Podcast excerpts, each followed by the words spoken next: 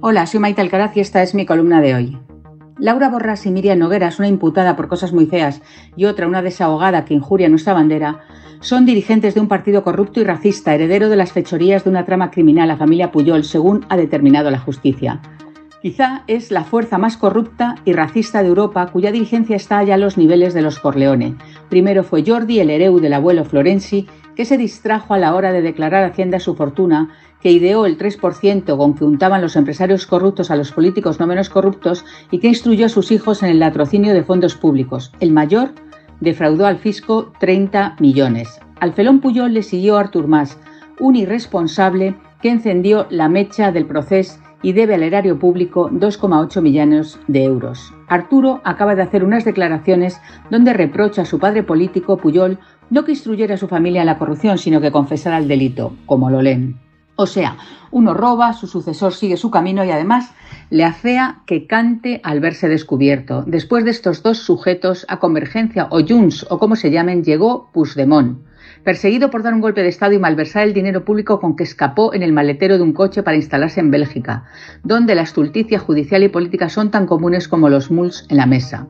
La especie fue degenerando hasta King Torra, un racista de libro, que nos llamó bestias carroñeras, víboras llenas con una tara en el ADN. Costó echarles de la mamandurria porque no tenía dónde caerse muerto con sus ideas supremacistas y su indigencia intelectual. Y cuando la justicia lo mandó a Sark al Sots, accedió a la presidencia un señor bajito, anodino, maleducado y trapacero, Pere Aragonés, pero muy amigo de Miquel Iceta y de Pedro Sánchez, porque este sí, pese a ser tan casposo, insolidario y separatista como sus antecesores, ha nacido en el lado bueno de la vida, la izquierda, un territorio para el que el sanchismo ha decretado total impunidad por graves que sean los delitos que se cometan.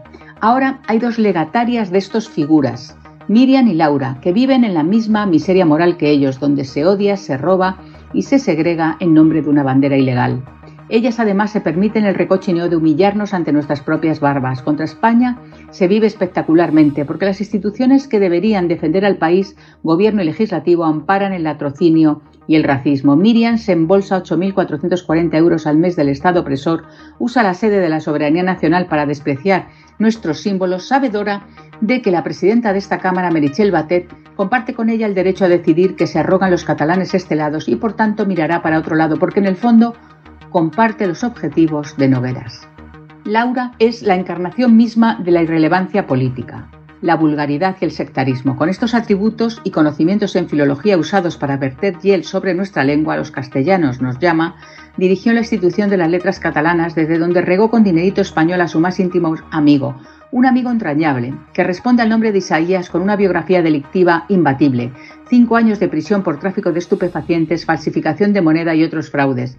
El amigo de Borrás ha rajado en sede judicial confesando que su querida Laura le adjudicó 18 contratos troceados y así hasta beneficiarse de 260.000 euros públicos. Él fanfarroneaba ante sus colegas de que esa pasta eran sus trapis, trapicheos de su amiga la conseguidora la misma que está suspendida como presidenta del Parlamento catalán, pero que hasta ahora no ha dimitido y sigue culpando a las cloacas del Estado de su negro panorama penal. Como el gobierno no deja de llenarles las alforjas, ¿cómo van a dejar sus cargos españoles? Como lapas en la faltriquera de Pedro Sánchez Stan. Propongo que el próximo 8 de mayo Laura, Miriam, Irene, Ione, Pam, Merichel, Nadia y Yolanda y demás recua entrelacen sus brazos y salgan a las calles a recuperar esos eslóganos clásicos del feminismo y que tan buenos frutos han dado para la sociedad española.